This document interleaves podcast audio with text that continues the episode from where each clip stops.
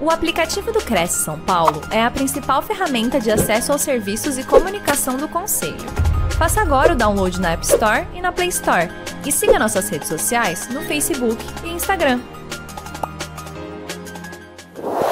Para a gente começar a falar sobre reforma tributária, é importante a gente falar um pouco sobre o que são tributos, né? Quais são os tributos que incidem é, sobre as operações, é, tanto as operações imobiliárias, que nós vamos focar mais num segundo momento, mas como é, todas as operações, todas as transações que ocorrem dentro do sistema tributário nacional.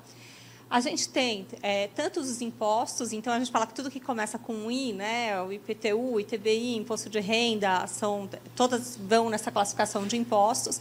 A gente tem as taxas também, contribuições, empréstimos compulsórios, é, contribuições especiais e tudo dividido entre a esfera estadual, municipal e a União Federal. Então, hoje, a gente tem aproximadamente em torno de 90 tributos que incidem sobre todas as operações do Brasil com é, alíquotas diferentes, alguns até com a mesma base de cálculo, e aí tem, a gente fala uma questão de bitributação, que gera um pouquinho de é, de inconsistência, o pessoal fala assim, ah, mas pode bitributar? Existe a bitributação legal, então é permitido que, tenha mesma, que vários tributos tenham a mesma base de cálculo. E né, é, essa questão da reforma tributária é uma questão que ela vem assim há muito tempo. Né? Eu como eu atuo há bastante tempo, aproximadamente 30 anos nessa área, e eu lembro assim, desde o começo da minha profissão, a gente já falava da reforma tributária, da necessidade da reforma tributária no Brasil. Então eu acredito, né, o meu ponto de vista é que a reforma tributária ela é extremamente necessária. Não sei se exatamente da forma, né, aliás, espero que seja da forma como foi aprovado na emenda constitucional, talvez com alguns ajustes que tenham que ser realizados no decorrer, principalmente da fase transitória, onde ah, os legisladores vão poder fazer ajustes nas operações e aí visando né, uma melhor arrecadação, mas também depois a gente vai falar um pouquinho sobre despesa, né, porque onde tem, despe onde tem receita tem que ter controle de despesa também. Né. Então, em linhas gerais, né, o que vai acontecer com a reforma tributária? É a unificação de quatro tributos. Então, a gente tem o ICMS, o ISS. O ICMS é um imposto estadual, que é imposto sobre circulação de mercadorias e serviços, que é muito é, recai bastante, né, sobre o comércio. Aí a gente tem o ISS, que é imposto sobre serviços, que é um tributo que os corretores recolhem, né? Então, tanto pessoa física como pessoa jurídica, o exercício da corretagem ela é caracterizada como serviços e incidindo o tributo municipal do ISS. E a gente tem o PIS e COFINS, que são duas contribuições federais. Essas quatro esses quatro tributos, eles vão ser reunidos em dois tributos. Então, vai ficar a contribuição sobre bens e serviços, que ela é federal, e uh, o imposto sobre é, bens e serviços, que vai ser dividido entre estadual e municipal. É como se fosse um guarda-chuva, vai ter uma arrecadação só, e aí ele vai cair sobre uma parte vai para o Estado, é, e municípios, outra parte vai para a União Federal. E quem vai fazer o controle de tudo isso vai ser ainda um órgão que vai ser criado. A gente está muito nessa fase de, de criação, né, com a emenda constitucional. Muitas coisas vão ser regulamentadas até 2026, quando vai se dar efetivamente o start para a reforma tributária. É, nisso vai ter também um cashback, eles falam, mas eles ainda não sabem exatamente como vai ser esse, essa questão do cashback. Se vai ser em valores, se vai ser em benefícios, né? mas uma parte do que for recolhido vai ser é, devolvido a, ao contribuinte. E é, falando que, principalmente na questão de operações é, de transações imobiliárias, o que vai mudar bastante, que vai impactar a atividade do corretor, é efetivamente as mudanças que vão recair sobre o ITCMD, com o Imposto de Transmissão Causa Mortes e Doação, o ITBI, que é o imposto de, é, sobre transações de bens imóveis intervivos, o imposto de renda, e aí a gente falando um pouco de ganho de capital, que vai aumentar tanto a base de cálculo como a alíquota, e também o IPTU. Então, que é o imposto territorial urbano, né, que sobre as, sobre as aquisições, sobre as, a propriedade em si. Então, a fase de transição, como eu falei, é de 2026 até 2033. Vão ter sete anos para que o governo se adeque e, e aí ele é, fazendo alguns testes no começo, com certeza, né, para que seja tudo estabelecido. Eu deixei o link onde a gente pode ter acesso à emenda constitucional 132 de 2023, que foi aprovada no final do ano. Então, é, porque assim, né? Como surgiu a questão da reforma tributária no começo? Porque o Brasil ele tem um sistema tributário que ele é extremamente complexo. É, são muitas alíquotas. Quando você vai explicar, principalmente para o investidor é, estrangeiro, como é o sistema tributário nacional, eles se sentem muito inseguros é, quanto a todas as explicações, porque para eles é assim, mas é sobre isso, incide isso incide aquilo? O que incide? E muitas vezes a resposta é depende, é talvez.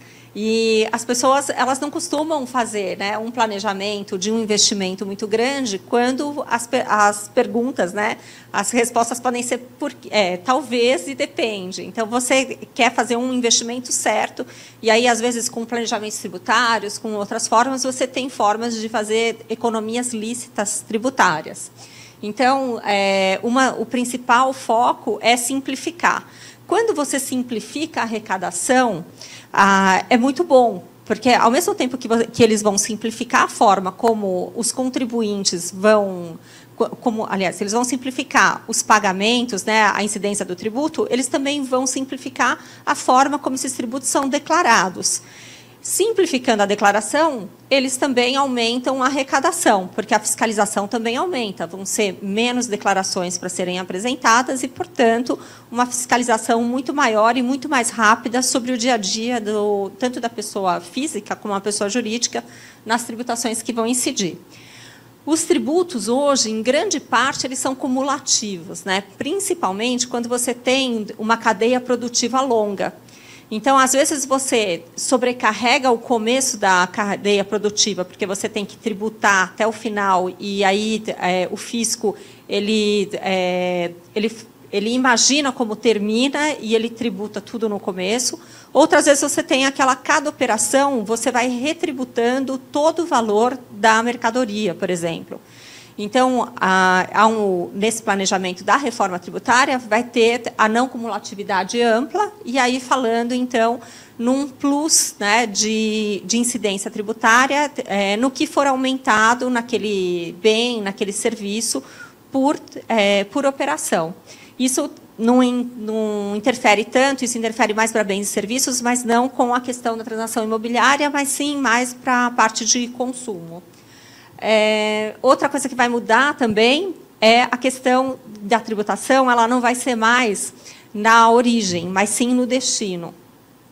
Isso é uma coisa que foi sempre é, muito questionado, porque tem uma guerra fiscal muito grande entre os estados, e essa guerra fiscal, por mais que o governo, por mais que a União Federal tentasse evitar, ela não consegue, porque cada estado acaba dando benefícios fiscais para que determinadas empresas é, se instalem lá, e às vezes a gente tem a questão do serviço também, por exemplo, o município, ele fala assim, olha, empresas de logística aqui ficam 10 anos sem pagar é, IPTU e ISS, por exemplo. Aí vem um, uma outra questão do ICMS, fala assim, não, aqui o ICMS sobre essa mercadoria ela é reduzida. E aí tem uma pergunta, ah, mas isso é legal?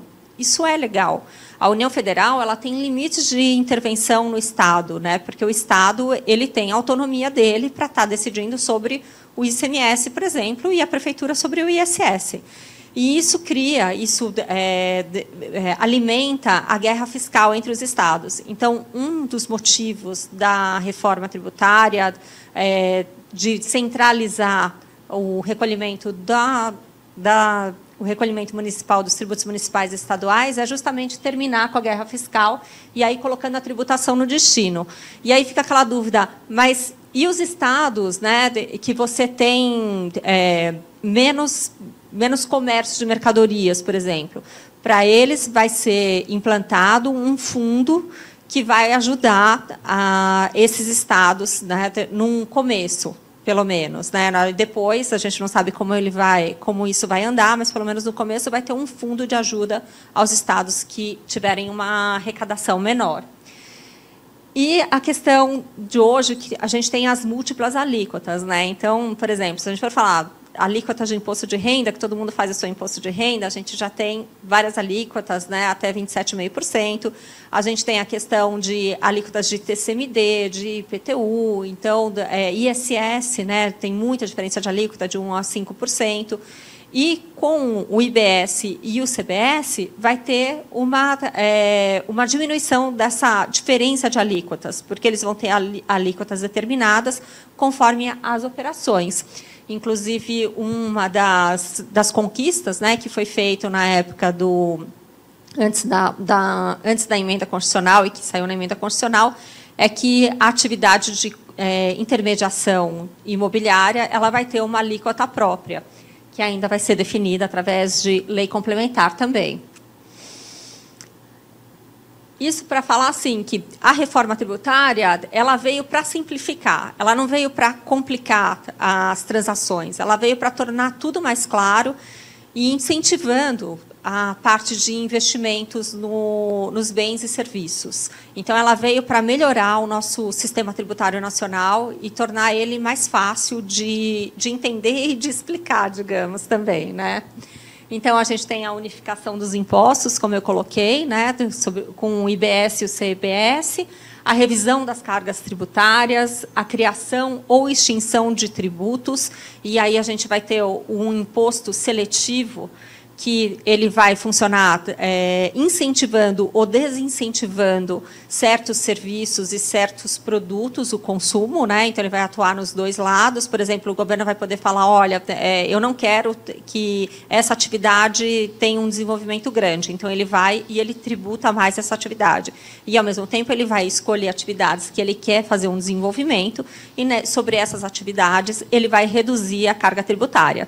Então, esse imposto seletivo ele vai estar tá, é, mais na, nessa parte, nesse período do, de transação, sendo testado também, que a gente fala, né? a gente fala em testado, mas, na verdade, sendo implementado para poder fazer é, essa alteração. E a modificação também dos processos de, de pagamento. E quando a gente fala de modificação de processo de pagamento, a gente fala também na abertura da, de uma maior fiscalização sobre as empresas, visando diminuir é, o déficit é, orçamentário.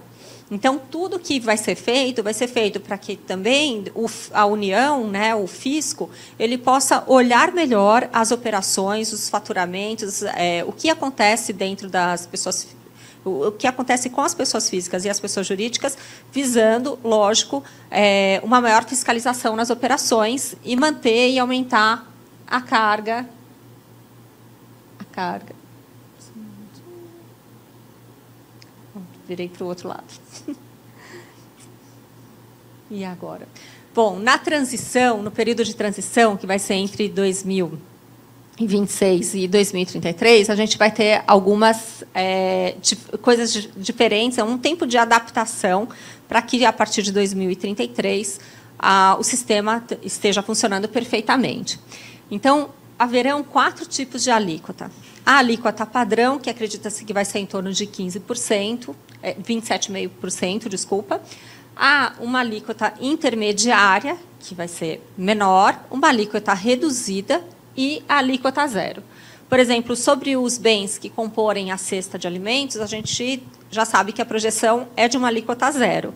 Então, com isso, a gente, é, é garantido é, que os bens da cesta de alimentação vão estar mais baratos e é, as pessoas vão poder ter maior acesso.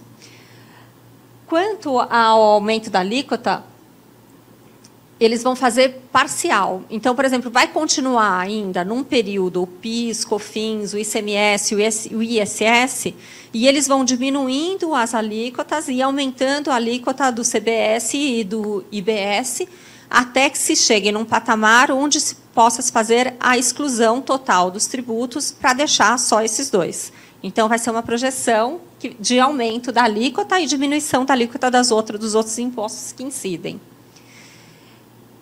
E aí a questão do imposto seletivo que eu já falei, né, que o imposto seletivo vai ser uma balança entre o que o que o governo vai querer é, priorizar e o que o governo vai querer diminuir.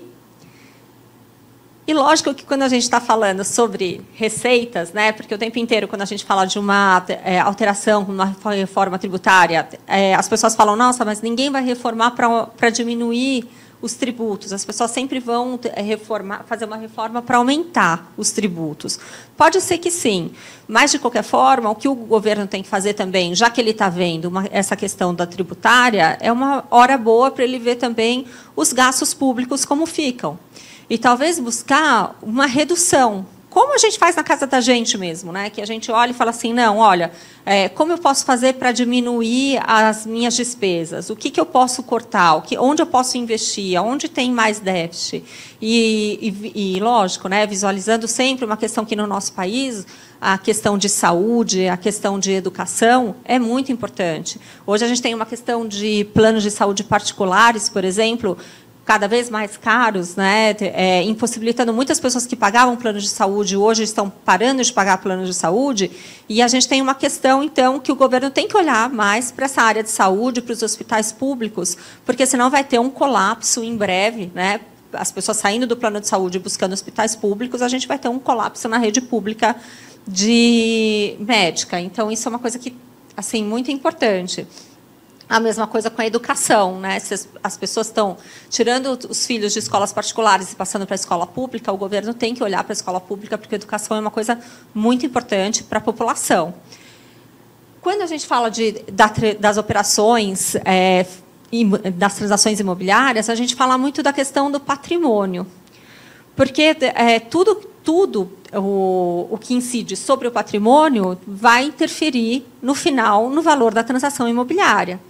Então, se aquela, aquele imóvel, se ele vai estar custando mais por mês, tanto a questão de manutenção, como o IPTU, é, as contribuições, né, por exemplo, do, o valor do condomínio, se aumenta a questão do IPTU, aumenta sobre, não só sobre a, a área comum, a área privada, mas a área comum também.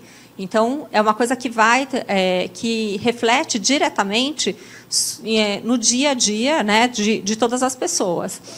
Então, os tributos eles têm basicamente três rendas, é, três, desculpa, três fontes, que é o patrimônio, o comércio e serviços e a renda.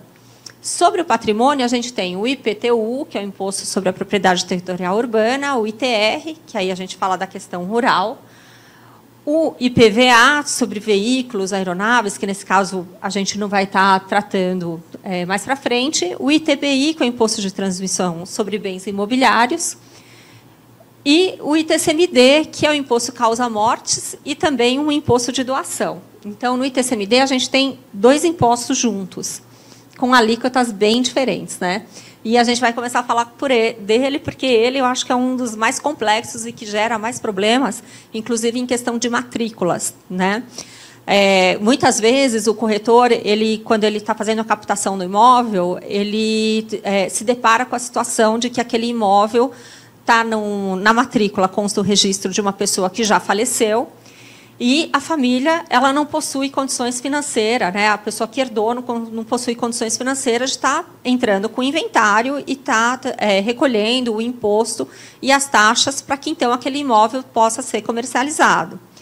É, o que muita gente não sabe é que isso não é um impedimento. É, há, inclusive, uma possibilidade de autorização judicial, de fazer um processo judicial, né, ingressar com o inventário e pedir para o juiz para que ele é, autorize a venda de um dos imóveis, né, ou a venda do imóvel, se for um imóvel único, para que seja feito o pagamento é, do tributo e da, das, das, taxas né, de cartório referente aos outros, aos outros imóveis. Então, há a possibilidade de um pedido judicial para que seja feito a, essa venda. Ela não fica, o imóvel não fica travado.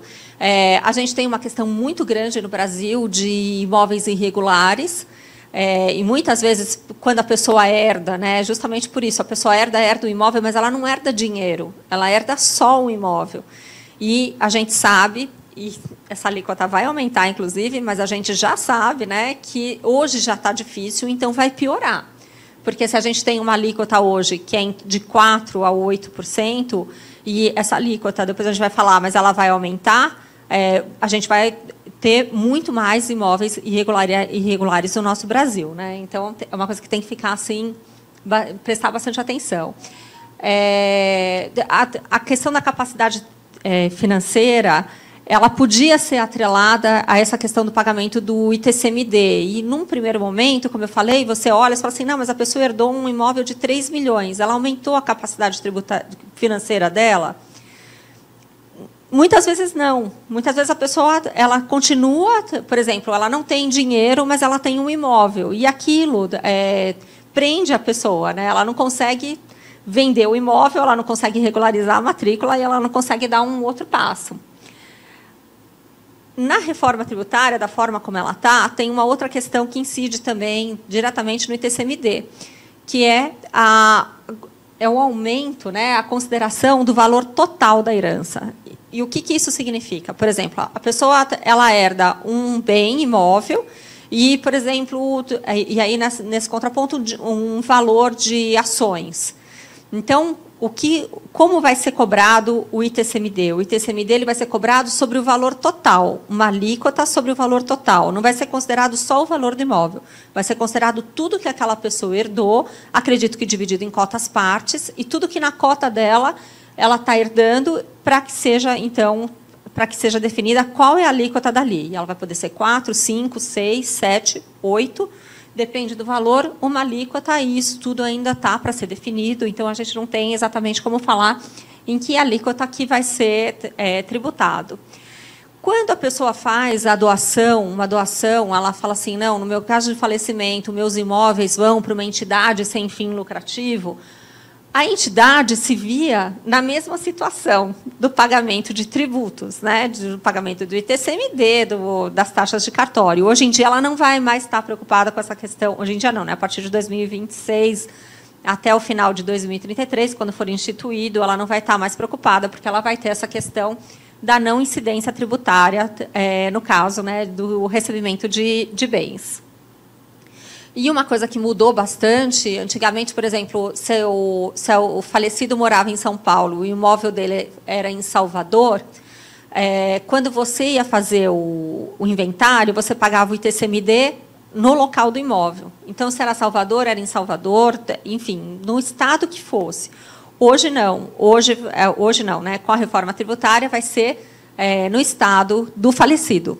E se ele não tiver, aí fala assim, nossa, mas e se ele não for domiciliado no Brasil, por exemplo? Aí vai ser o Distrito Federal. Então, tudo que for é, de pessoas físicas jurídicas domiciliadas fora do Brasil, se elas tiverem um imóvel aqui no Brasil, é, esse imóvel, o ITCMD vai ser recolhido no Distrito Federal. E que, uma questão que antes não incidia, que são as heranças é, no exterior. Então, vai ter cobrança de TCMD nas heranças no exterior. É, antigamente não incidia, então as pessoas é, tinham é, é, as pessoas que tinham ações, por exemplo, fora do Brasil, quando havia o falecimento, não incidia o imposto. E agora, e agora com a reforma tributária, depois da normatização, vai incidir. E da mesma forma, se o falecido não o falecido ou o doador, né, é, não tiver domicílio no Brasil, vai a, o estado que vai receber é o Distrito Federal. Ou o estado em que se encontra o bem, nesse caso, né? mas baseando sempre o Distrito Federal. Então, fora o ITCMD, né, que teve toda essa mudança que a gente está vendo, a majoração de alíquota, a majoração da base de cálculo também, né, a gente tem também a questão do ITBI, que é o Imposto de Transmissão de Bens Imóveis, é, que ele é um imposto hoje que ele é municipal. Ele vai partir, ele vai estar, tá, é, ele vai partir, né, para para uma base de cálculo que hoje já é bem complexa. E aí eu vou falar um pouco, né, de, é, o normal, o normal, o legal é que seja a base de cálculo seja o valor venal. E aí tem municípios que falam do valor venal, do valor da operação em si e aqui em São Paulo, a gente tem uma outra questão, que é o valor que a prefeitura considera através de uma tabela de valorização dela. E aí a gente fica com várias tabelas para verificar qual é o valor do ITBI e o cartório, claro, né, por, por, seguindo a lei da prefeitura aqui, por exemplo, de São Paulo, o cartório cobra pelo valor que a prefeitura determina. Só que muitas vezes é, há uma desvalorização do imóvel, por exemplo. Ao invés dele valorizar, ele desvaloriza. Então, o valor venal dele, por exemplo, é um milhão e o valor de operação dele de venda acaba sendo 800 mil reais. Nesse caso, aí falando fora de São Paulo, o, o que prevalece, o valor da operação ou o valor venal? Pela lei, pela Constituição Federal, teria que ser o valor venal. Então, mesmo que você venda por um valor menor que o valor venal, teria que manter o valor venal para tributação. Aqui em São Paulo, a gente tem essa terceira tabela, que é o valor que a prefeitura determina que o seu imóvel vale. É, essa questão ela é bem discutida judicialmente, inclusive tem um tema repetitivo do Superior Tribunal de Justiça que decidiu. A gente, então, a gente pode é, fazer as perguntas, cabe ação. Tá? Ele perguntou se cabe uma ação judicial questionando, né? Cabe ação, aí a gente pode responder mais para frente no, no final. É, a gente tem essa questão do recurso repetitivo do Superior Tribunal de Justiça, né, o 1113, é, mas foi aceito um recurso extraordinário para que o Supremo Tribunal Federal reveja a matéria.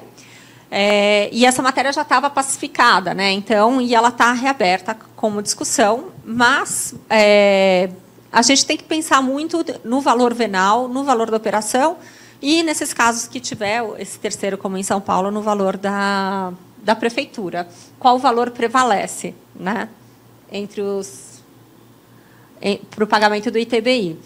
Na, lei, na legislação, na nova legislação, a prefeitura vai poder definir um valor que não vai precisar ser o valor venal. Então, depois, quando a gente tiver a reforma tributária, aí a, a, a prefeitura ela vai ter uma autorização constitucional pela emenda constitucional é, 130 132, para que ela possa efetivamente mudar e criar esse terceiro, esse terceiro valor. E outro imposto que incide diretamente sobre as transações imobiliárias, né, sobre, sobre o aumento ou diminuição de valores, é o IPTU, que é o Imposto de, de Propriedade Territorial Urbana. Todo mundo que tem né, uma propriedade vai estar pagando o IPTU. Tem alguns casos de isenção, eles são poucos, e, e, acho que pelos valores, quando faz a atualização do valor venal, cada vez eles são menos, né? casos é, que incluem.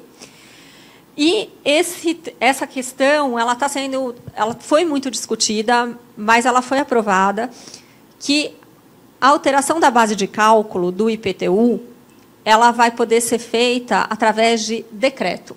E aí, quando a gente fala, ah, mas é, por, que, por que a preocupação de poder ser feita atra, através de decreto?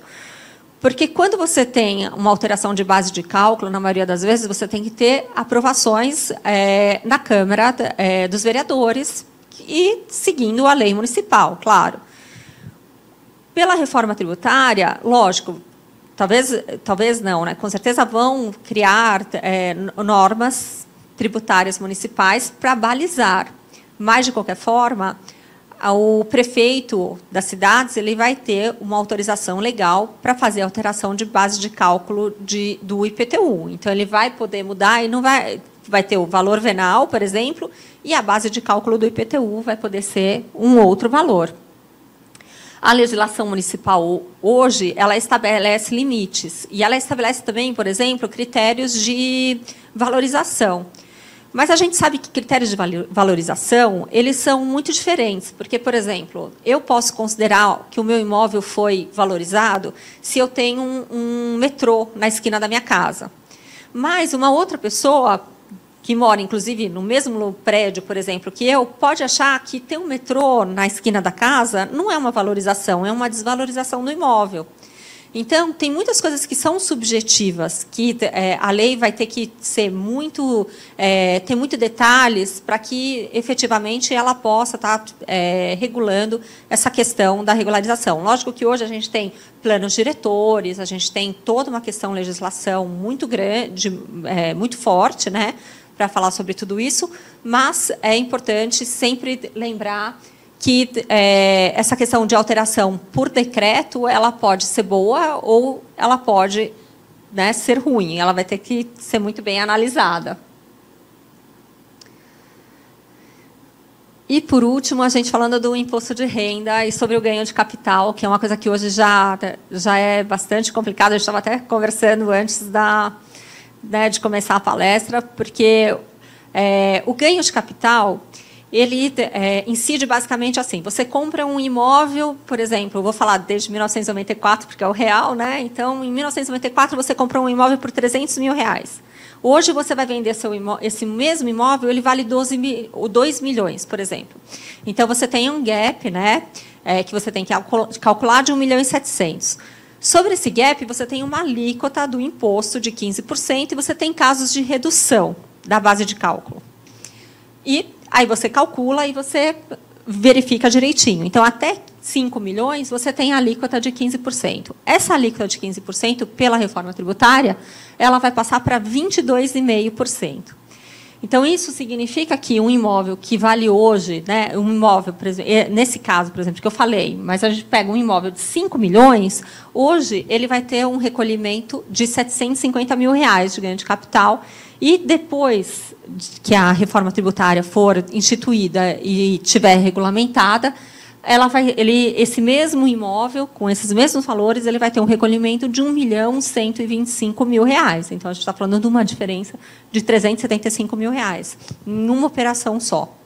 É, isso é uma coisa que vai impactar muito, principalmente quando a gente está falando de transações imobiliárias, porque as pessoas falam assim para o corretor de imóvel: olha, eu quero líquido na minha mão, o valor de tanto.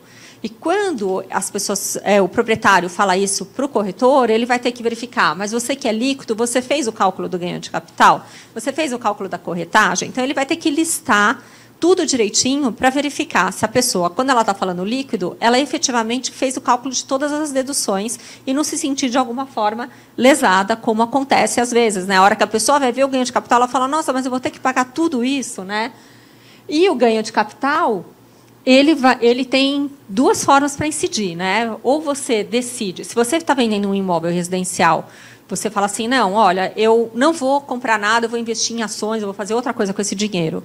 Então, você tem até o último dia útil do mês subsequente para pagar o valor do ganho de capital. Se você for investir num outro imóvel residencial, Aí você tem seis meses para fazer a compra e a escritura, que isso é muito importante, porque tem que ser com escritura, tudo certinho, para você não pagar o ganho de capital. Então, no primeiro mês que você vende o imóvel, você tem que decidir se você vai comprar outro imóvel ou se você, vai, é, se você não vai comprar para pagar o tributo. Porque se você deixar para resolver lá no sexto mês, aí você, e você não comprar o imóvel, você tem que pagar multa e juros sobre o valor que você devia ter recolhido. Então, eu acho que, basicamente, a gente tem é, essas alterações que são muito grandes com a reforma tributária, é, que podem. É, que podem influenciar, inclusive, as pessoas a comprarem imóveis ou deixarem de investir em imóveis. É, e isso os corretores vão, tá, vão ter que estar tá, assim, prestando bastante atenção, principalmente na, na hora de, de é, intermediar é, compras, vendas, locações, para que a pessoa que esteja fazendo a operação tenha efetivamente uma noção sobre os valores que ela vai ter que despender naquela, naquela transação. Então, a gente tem como principais alterações, e falando né, sempre que está dependendo de regulamentação, o IPTU, com a majoração na base de cálculo por decreto, o ITBI, com a possibilidade de definir uma nova base de cálculo diversa do valor venal, que já acontece em São Paulo, né? o ITCMD com a progressividade de alíquota, incidência sobre o valor global, alteração do local do domicílio né, do falecido do doador, incidência sobre herança no exterior, e ainda o ganho de capital com uma majoração de alíquota de 15% para 22,5%. Então, esses são os pontos, eu acredito que principais que incidam sobre a propriedade é, referente à reforma tributária. São pontos que são é, muito importantes e relevantes. A gente vai ter o período de transação né, de, de é, para verificar efetivamente se, se tudo continua da forma como está, se haverá outras alterações. Mas eu acho que acredito que para para início assim da reforma tributária, esses são os pontos principais que eu queria trazer para os senhores. E aí eu vou passar a palavra para o Anderson, né, para que ele possa dar seguimento. Muito obrigada. Maravilha, Raquel. Quem tiver dúvidas, pode mandar um e-mail para ti, Raquel? Pode? Então, olha só, você que nos acompanha ao vivo aí pela internet, você que está aqui, então, você que está presente já pode tirar uma foto aqui dessa tela que tem dados importantíssimos aqui, né? Que é o e-mail e o telefone da Raquel. Você que acompanha pela internet, faz um print aí da tela, anota aí os dados de contato da doutora Raquel Rogano de Carvalho, que eu repito, o e-mail dela é Raquel Rogano, tudo junto, Raquel Rogano, arroba uol.com.br. E o telefone é o WhatsApp, né, doutora? O telefone é o WhatsApp, é o 11 95458 5577. Olha que fácil. 95458 5577. Manda um oi lá no WhatsApp dela, já pergunta mais algumas coisas. Quem sabe ainda não dá para fazer mais até negócios, né? Olha só. Doutora, me ajuda aqui. Vamos fazer negócio junto. Maravilha. Doutora Raquel, muito obrigado pelas informações, são extremamente relevantes, faz a gente perceber o quanto a gente tem que é, buscar mais, mais dados a respeito disso, porque em breve uma série de cálculos vão ser diferentes aqui. Né? E isso importa para que a gente possa fazer. Ah, para que a gente possa informar o nosso cliente corretamente, como preza o Código Civil. Né? A gente tem o dever de informar sobre tudo aquilo que impacta né, nas, uh, na transação. Um, mais uma vez, muito obrigado por trazer isso, obrigado pela sua disponibilidade, pelo seu despojamento de vir aqui de forma voluntária e trazer isso, essas informações graciosas. Eu quero aqui então deixar registrado o agradecimento pela outorga desse certificado que diz certificado quarta nobre, o Conselho Regional de Corretores de Imóveis de São Paulo, segunda região, concede o presente certificado a Raquel Rogano de Carvalho por sua palestra sobre o tema O impacto da reforma tributária sobre as transações imobiliárias, proferida neste conselho. Suas orientações serão de grande valia a todos os profissionais. São Paulo, 14 de fevereiro de 2024, assinam José Augusto Viana Neto, presidente, e toda a diretoria do Cresce. Quem gostou, bate palma.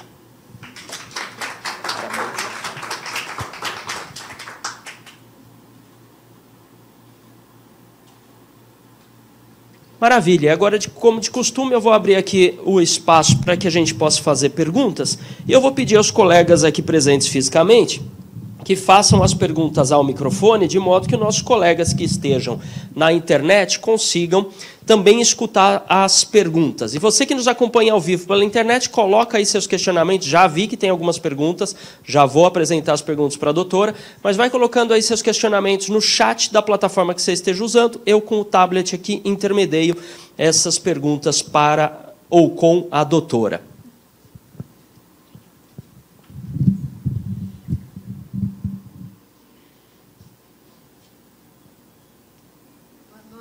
Obrigada pela palestra. Sabe, eu estou sempre assim, dúvidas sobre holding, é bem de holding da família, né? É, quando falecer uma pessoa, o, o imóvel tem que fazer inventário tudo e levar para a prefeitura, é, no, no, no registro de imóveis. Como que funcionaria? Certo. É, na holding a gente tem uma situação muito diferente, né? Porque a holding, ela na realidade é uma empresa. Então, é, essa questão de inventário, é, cada holding ela vai ser, vai definir exatamente no caso de falecimento de um dos sócios o que, que vai ocorrer. Então, é, não há a necessidade de alteração em registro de imóveis, porque o, imóvel já está no nome da holding familiar e vai continuar no nome da holding. Então, o que você vai ter é um inventário com alteração de cotas, se for o caso, é, de, de, de, transferências de cotas, né, mas não nenhuma transferência que seja através de registro imobiliário. Ah, então, a pessoa que faleceu, quer dizer, é, inventário não vai fazer. Então, vai depender do que a pessoa que faleceu deixou, ah. exatamente. Mas o inventário dela, quando ela for, quando for realizado, ele vai estar com a quantidade de cotas e não a questão de imóveis, porque quando você faz a holding, a pessoa a física não é mais dona do imóvel. Quem é o dono do imóvel é a pessoa jurídica. E o percentual de propriedade das pessoas, dos sócios da holding, vai descrito no contrato social da holding. Então, o que você tem são cotas que são herdadas e não, não propriedades em si. Você tem cotas daquela, daquela empresa e aquela empresa é proprietária de um pool de imóveis. Entendi. Posso fazer mais uma pergunta? Pode. É, sobre depreciação de imóvel. Antigamente, é, é, podia fazer depreciação de imóvel. O imóvel varia um milhão cada ano e ia depreciando. Agora não existe mais? Então, essa questão de depreciação de imóveis, você fala de declaração de imposto de renda, é, né? Isso. É, ela não, é, não é autorizada. O que você pode fazer é, é colocar, é aumentar o valor do imóvel e aí vai depender das reformas que você realizar no imóvel e das notas fiscais que você tiver. Então, você faz, você é, junta todas as notas fiscais que você tem, nas melhorias, nas, nas reformas que você faz, e aí você vai estar majorando o valor do imóvel.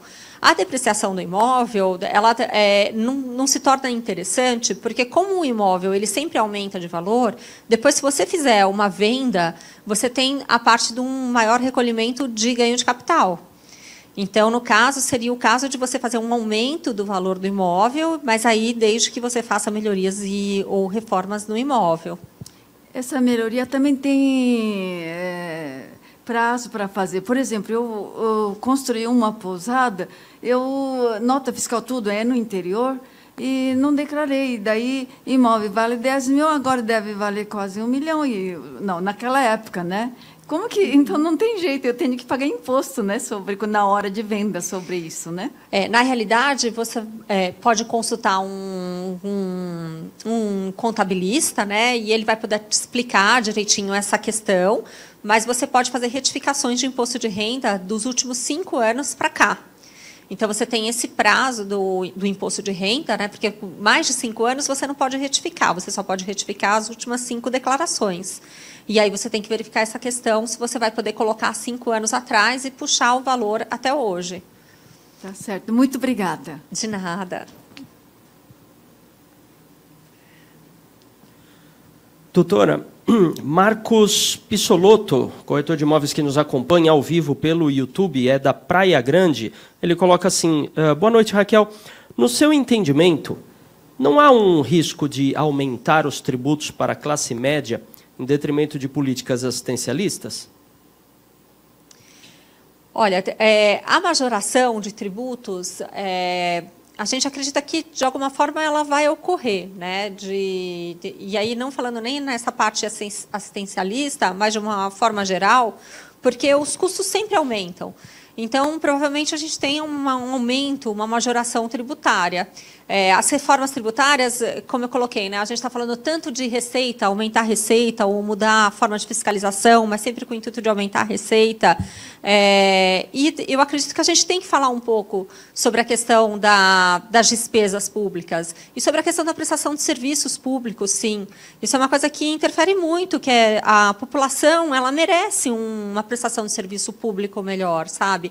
A, a população recolhe os tributos, né? Você tem ali, você vai aumentar com a reforma tributária, essa questão da fiscalização, você está olhando melhor, você está vendo, você está arrecadando mais, e o que você vai dar em troca para o contribuinte? Eu acho que isso é uma coisa que o, o governo ele tem que pensar. Né? É, como eu falei da questão de um colapso é, de saúde, de um colapso de educação, é, é uma coisa que é, tem que ser o foco do, do, governo também. Não é só essa questão de reforma tributária com fins de arrecadar. Não, vamos falar da outra parte, vamos falar dos gastos públicos, vamos falar também da questão do que o, do, da, dessa prestação de serviços. A gente tem, se a gente for comparar com outros países, tantas, tantas coisas boas também para a gente puxar. Então, não vamos puxar só essa questão de de legislação, né, de aumento de carga. Vamos falar, vamos puxar os, as outras, os outros níveis também, as outras questões também e trazer tudo. Então eu, eu acredito que isso é muito importante e não só para a classe média, porque a gente fala muito da classe média, mas a gente tem é, todas as classes sociais vão ser beneficiadas, porque mesmo por exemplo o presidente da empresa quando ele olha e ele vê uns funcionários é, que estão com uma prestação de, é, de saúde ótima, com uma prestação de ensino ótima, você vai aumentar o nível do do, das pessoas que estão ali.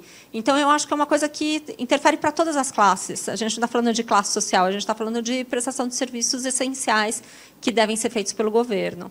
Maravilha. E a Eunice Osti corretora de imóveis que nos acompanha ao vivo pelo YouTube, ela coloca uma pergunta: o que é melhor para os herdeiros? Os pais passarem o imóvel aos filhos com usufruto ou como doação também como usufruto? Então, na, essa questão do usufruto, você, o que os proprietários dos imóveis fazem é, é eles fazem uma doação para os herdeiros e mantêm o usufruto para eles. Esse usufruto ele pode ser revertido também, né? Você pode colocar cláusulas de reversão desse usufruto. Por exemplo, se você quiser vender o imóvel, se houver necessidades, o, você pode fazer a reversão desse usufruto ele é bastante utilizado aqui no, no Brasil. Né? Então, as pessoas fazem essa primeira transação. É, o, a questão, quando me perguntam muito da, da, doação com usufruto, aí se refere a um outro passo, né? Quando a pessoa que recebeu em doação, ela casa, e aí quais são os efeitos para os cônjuges, né, principalmente. Então, a melhor forma de você fazer esse tipo de proteção não seria através de doação com usufruto, e aí seria através de holdings. Então, a gente tem só essa questão, mas a, a doação com usufruto ela é bastante usual. Maravilha. Marcos Psoloto, novamente, ele coloca uma outra pergunta. Eu acredito que o ITBI deveria ser regulamentado de forma igualitária. Hoje é uma, e ele coloca entre aspas, bagunça, e impacta o setor imobiliário. O que você acredita ser a melhor forma de regulação? Então, eu acredito que o ITBI ele poderia também virar é, um guarda-chuva, né? um tributo que fosse que a União, né, como vai ser o IBS, o CBS, ele podia ser um tributo que todas as prefeituras tivessem que seguir a mesma linha. E, mas aí, lógico, a gente está falando de autonomia de prefeituras, a gente tem um monte de várias legislações, né, a, a Constituição Federal, então é uma, é uma coisa que teria que ser muito bem definida também para que depois pudesse ser pleiteado, talvez numa próxima reforma tributária, né? porque nessa reforma tributária o ITBI ele vai continuar, é, pelo, pelo que eu li, né, mas é, ainda depende de estudos, né, de leis é, complementares, mas pelo que eu entendi ele ainda vai continuar bem diferente entre os municípios. Doutora, muito obrigado pelo privilégio. Essa questão da reforma tributária era uma questão muito complexa, principalmente porque a, a, a emenda constitucional ela apenas criou a reforma, mas ela vai interferir em outros preceitos constitucionais que vão precisar de, de, de, de reformas, de reformas e mais reformas para mudar a Constituição. Mas a minha pergunta não é essa. A minha pergunta é especificamente em relação ao ganho de capital. No passado, nós tínhamos o seguinte, até o plano real nós tínhamos o seguinte, a diferença entre o, o valor de compra e o valor de venda era calculado sobre um, um havia um, um cálculo para você poder calcular o ganho de capital. Né? Com o plano real isso acabou. Você, você, você é, calcula sobre o, o lucro real. É, questão, é, como, é, como é que você imagina que vai ficar isso? Porque você vai ter um, um problema sério por causa disso, não vai? Sim. É, a, a, o ganho de capital ele tem algumas, algumas normas que falam da questão da dedução da base de cálculo de alguns valores. Então, por exemplo, se você pegar um imóvel que você é proprietário em 1970, em 1980, você tem é, algumas possibilidades de diminuição da base. É, mas, é, com, quanto mais novo é o, a operação que você fez de compra, é, menos dedução você tem. E aí, no caso, a partir de um ano, eu, que eu não vou assim falar ao certo, mas a partir de um ano é 100%. A base de cálculo é 100%, se torna 100%. É, por isso que eu acredito que seja importante sempre ser feito, quando você faz uma reforma, quando você faz algum tipo de alteração no seu imóvel, você fazer a atualização no teu imposto de renda, porque é a, a forma que você pode aumentar esse valor e aí no futuro, numa venda, você fazer a diminuição da tributação do ganho de capital. É, o ganho de capital realmente aumentando o valor, né, aumentando, aumentando as propostas, é, ele vai estar sempre aumentando e agora, como a gente viu, vai aumentar a alíquota também, né? Então, numa compra e venda de imóvel, é, como eu falei, os corretores vão ter que alertar bastante os clientes para que, que eles façam, para que eles verifiquem, para que eles conversem também com os clientes deles né, e, e verifiquem qual é o valor que está ali declarado no imposto de renda, o que, que ele pode fazer antes de passar a escritura. Porque tem que ser sempre antes da escritura. Na escritura, tá a, a operação né, é perfeita, e aí ela só depende do registro, mas aí você tem que manter o valor da escritura. Então, tem que se atentar sempre com o, teu, com o imposto de renda das pessoas né, e o valor, efetivamente, que está lançado ali.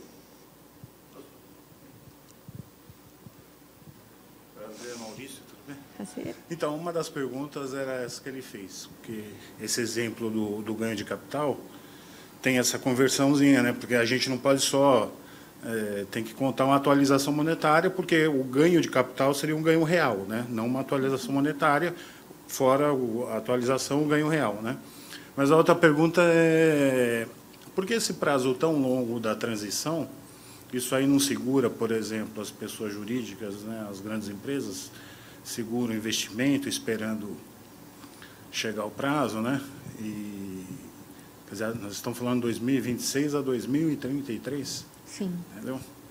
E depois, por exemplo, bom, aí é uma questão jurídica, né? Se é, passando esse prazo depois vai haver uma, uma, uma questão jurídica, vai valer a partir daquela data exatamente, é uma transição que a pessoa não vai poder porque vai ter situações, por exemplo, que vai estar justamente no período de transição acontecendo, né? Entendeu? Então é uma é uma é uma, é uma condição complicada, né? Mas principalmente eu acho que vai segurar os investimentos das grandes empresas, né? E também outra pergunta que se com a, essa inteligência artificial e a tecnologia agora, se eles vão essas tributações agora é, fiscal, agora estão os dados estão sendo mais cruzados, né? Entendeu? Então, CPF ou CNPJ, é, né, a Receita Federal. Então, vão, vai ter tributação já na base, já na, principalmente de, de, de, de, de comércio e serviço, não? Eu, não esperar a empresa é, fazer essa declaração, não?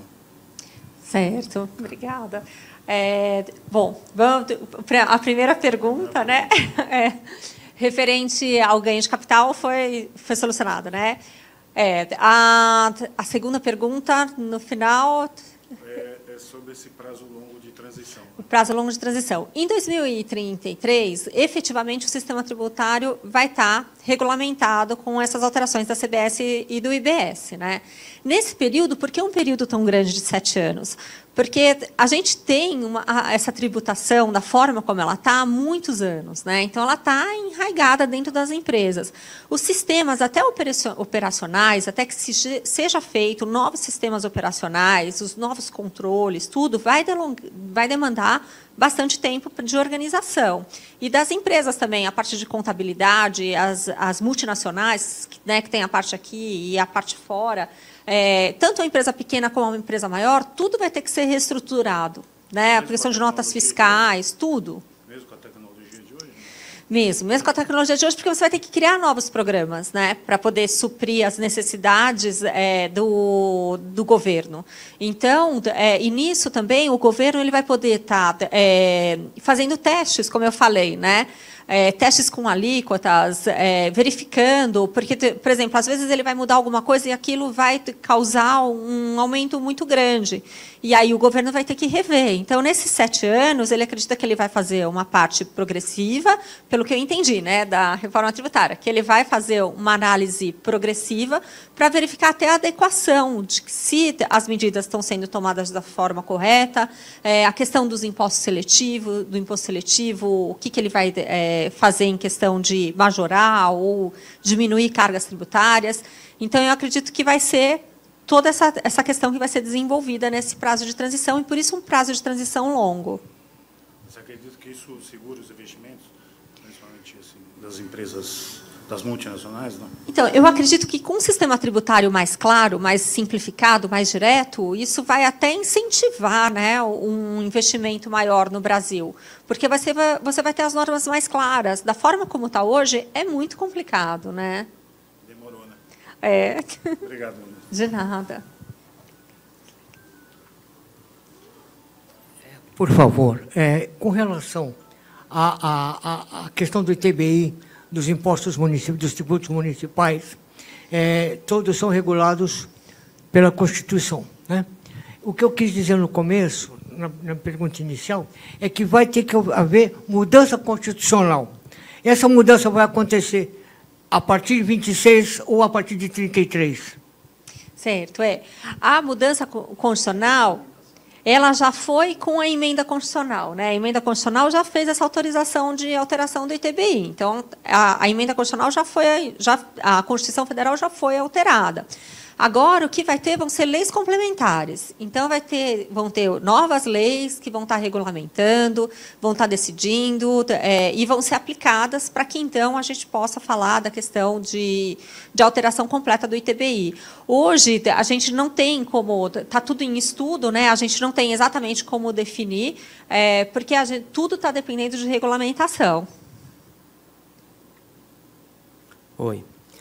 A Eunice volta a perguntar aqui ela fez uma pergunta que acho que é o que todo mundo quer perguntar. Né?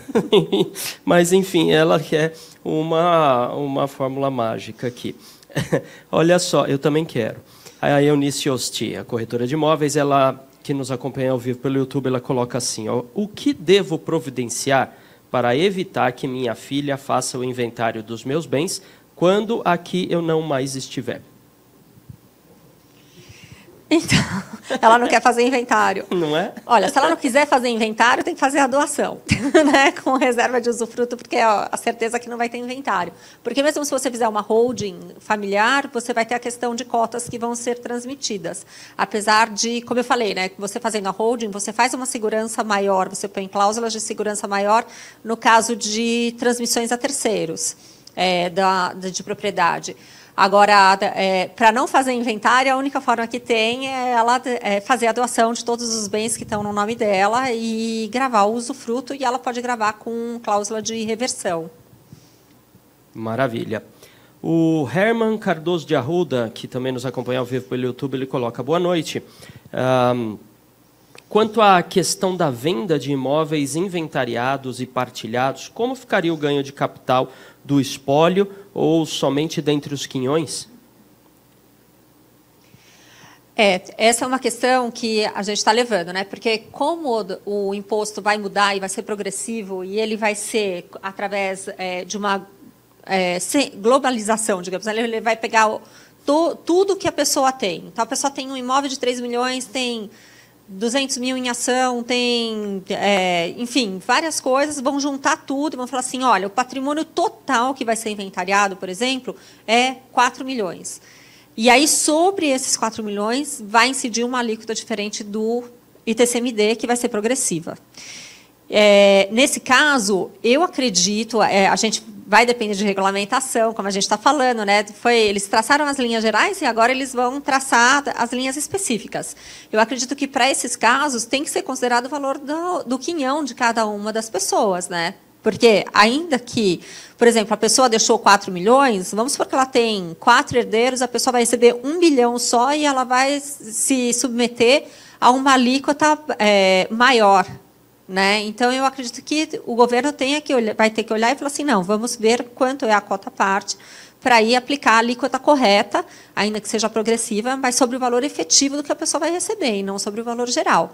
Mas vai depender de, de legislação específica ainda. Bom, eu acho que aí você já respondeu também a pergunta do Sérgio da Silveira, que ele coloca, no caso do imóvel de 500 mil, e tem cinco herdeiros, é, 100 mil para cada um, eles são isentos? então, aí vai depender da regulamentação, né? Tá Teoricamente, tá... sim, né? Se fosse, por exemplo, se fosse falar hoje, né? É, você tem uma questão de, da limitação, né? Do, do ITCMD, e aí você tem valores, né? Você tem tanto da doação, limitação, é regulamentado com quantidades de UFESPs, também quanto a, aos imóveis. A gente vai ter que esperar a regulamentação para poder falar mais. Aqui está muito no começo, tá né? Essa no questão. começo ainda não está definido, ainda tem bastante coisa para definir. Né? É, foi no final de dezembro, é. né? A gente está no, na primeira, vamos dizer, a gente está olhando pela primeira vez a reforma tributária, é, vendo como é a norma geral uhum. e esperando as normas é, específicas né, de, que vão surgir. E eu acho que é nessa hora que a gente tem que estar acompanhando, os órgãos de classe também é muito importante que acompanhem, para que possam estar se posicionando né, e, e tentando fazer, tem, ajudando né, o governo para que seja feito da melhor forma. Claro. Agora, pensando em governo eh, e gestão, mais especificamente nas questões legais, é, uma possível mudança de governo, é, porque a gente vai ter nesse período vão ter eleições e tal, uma possível mudança de governo, é, ela poderia afetar toda essa reforma, alterar tudo? Como é que fica isso? Então, a emenda constitucional já foi alterada, né? A gente já teve uma alteração de emenda, então já houve é, autorizações é, diferentes do que estava na emenda na Constituição lá de 1988 é, um, ainda que tenha né, um novo governo é, que seja, falando apartidário, mas que é, seja de uma opinião diferente do governo atual, por exemplo, eu acredito que ele vai seguir a questão da reforma tributária, porque a reforma tributária ela é uma coisa extremamente necessária para o Brasil. É, eu acho que ela não é opcional, né? ela é necessária. É necessário que a gente tenha normas mais claras de tributação, é necessário que as empresas consigam trabalhar de uma forma melhor. É, a, a, assim, as transações imobiliárias, né? Quantos impostos surgem também, né? Uhum. Muitas vezes a gente fala assim, nossa, sobre isso tem cinco pessoas que vão receber a corretagem. A gente vê às vezes, né? A gente, aí a gente tem que basear se é pessoa física, se é pessoa jurídica, se é autônomo, se, é, se o ISS, é, né? Tudo, o imposto de renda retido na fonte. Então é tanta coisa para você analisar. E a reforma tributária, de uma forma, pelo menos na ideia dela, no nascimento dela, é simplificar. Então, eu acho que a gente, eu, no meu pensamento, a posição tem que ser de apoio à reforma tributária. Não sei se exatamente nos modos que ela está, é, seria, se é o melhor, mas deixar ela, né, ela andar para a gente poder verificar como vai ser, como as coisas vão acontecer. E, lógico, mudar o que não estiver indo bem, né, alterar, nova, talvez uma nova emenda constitucional, ou talvez é, alterações de legislação, mas primeiro ela tem que andar, né, porque a gente só tem uma emenda constitucional por enquanto. Então a gente não está bem na fase de instalação, digamos, instauração, né? E tem que aguardar, não tem outra forma. Mas eu acredito que vindo um outro governo, a reforma tributária vai ser mantida, não Maravilha. vai ter alteração. Maravilha.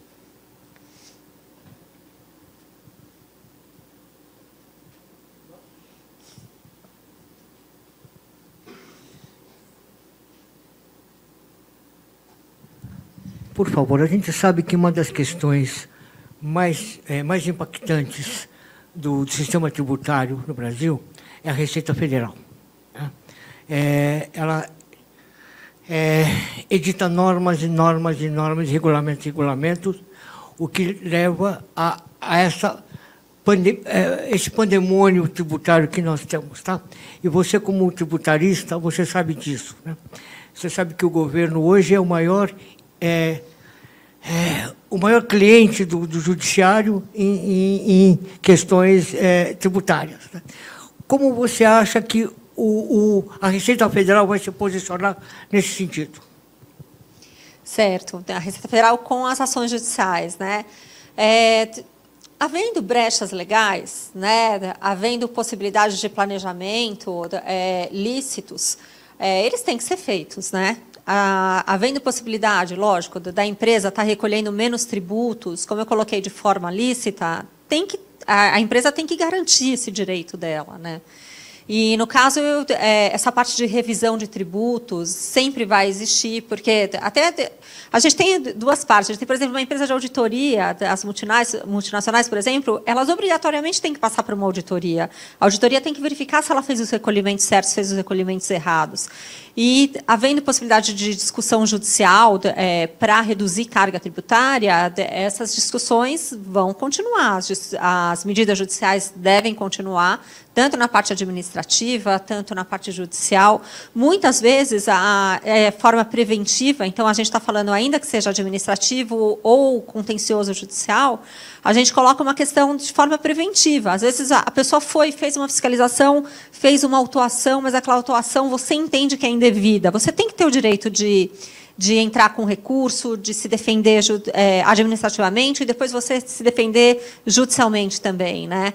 E as questões judiciais, através de ações declaratórias, através de mandados de segurança, isso eu acredito que sempre vai existir, porque a Constituição Federal ela garante também para o indivíduo, para o cidadão, o direito de defesa.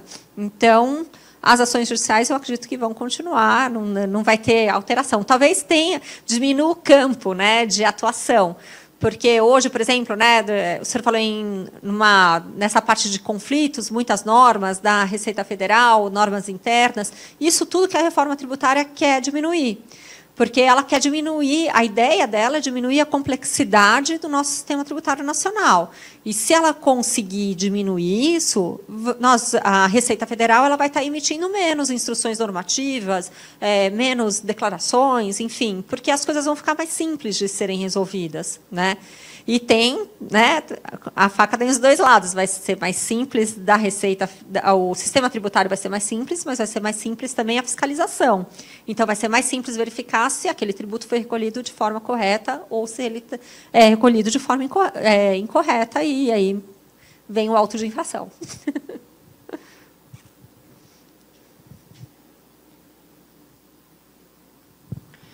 Maravilha, doutora.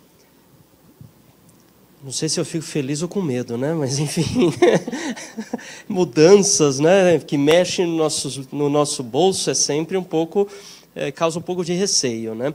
Mas espero que a, a expectativa da doutora tá, esteja correta e que estas simplificações de fato aconteçam né, e, e, se reflitam no nosso dia a dia que a gente tem realmente um conjunto né, de tributos muito grande aqui no, no país. E se a gente, ainda que mantenha as me, a, a mesma quantidade percentual de dinheiro que saia do nosso bolso, mas que seja mais simples de entender, já é um ganho. Né? ganho maior seria diminuir a quantidade de coisas que saem do nosso bolso, ou pelo menos de aumentar as coisas que a gente ganha a respeito disso. Né? Mas é, vamos continuar aí buscando é, é, é é, ficar atentos né, a tudo que vai acontecer e que está acontecendo, porque grandes mudanças aí estão para acontecer. Até 2033. Né? Parece longe, mas piscou o olho, já está aí. Né? Enfim, mas vamos lá. Doutora, mais uma vez, muito obrigado pela sua participação, sua disponibilidade de estar aqui conosco, seu despojamento de compartilhar graciosamente aqui essas informações de forma voluntária para todos os colegas que estão aqui presentes e presentes de forma remota também, que nos acompanham ao vivo pela internet em várias regiões do país. Colocaram lá uma série de comentários, agradecimento e tudo mais, que a doutora depois pode apreciar com mais calma.